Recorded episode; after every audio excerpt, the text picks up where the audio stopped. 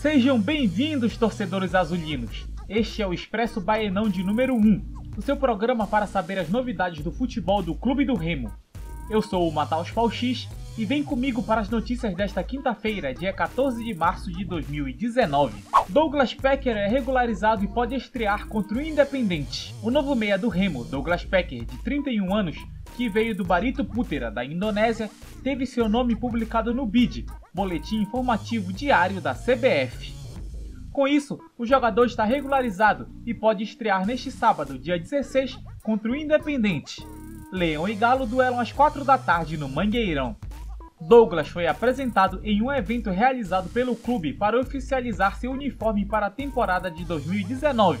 Confere aí o que o jogador falou.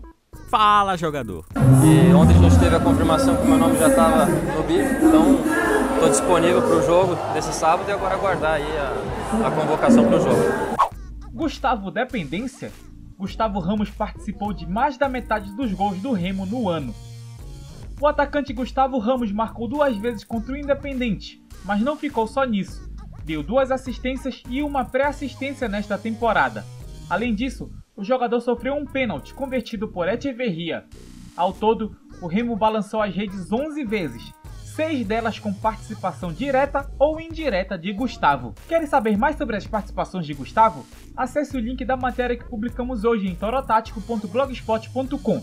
O link está na descrição do vídeo ou nesta publicação. Echeverria na lateral. Fredson de volante. Isso tá certo?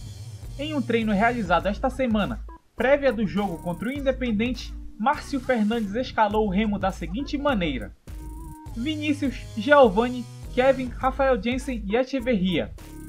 Fredson, Djalma, Mário Sérgio. Henrique, David Batista e Gustavo Ramos.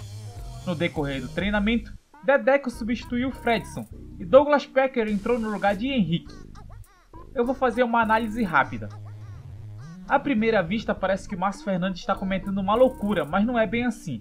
O Echeverria já vem se apresentando na lateral há algum tempo e pode ajudar em um problema que o Remo vem sofrendo, a falta de apoio ao ataque.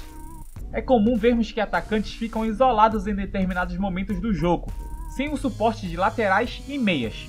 O paraguaio pode mudar isso, mas será necessária a atenção nas costas dele.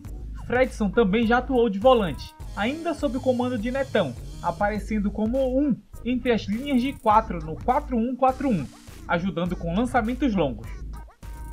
Mário Sérgio é um centroavante de mobilidade e pode muito bem jogar mais recuado, não como um meia, mas atuando entre as linhas de meio e ataque, se aproveitando dos espaços que David Batista pode criar ao puxar a marcação dos zagueiros, chegando mais à frente, mais ou menos formando um 4-2-4 no ataque.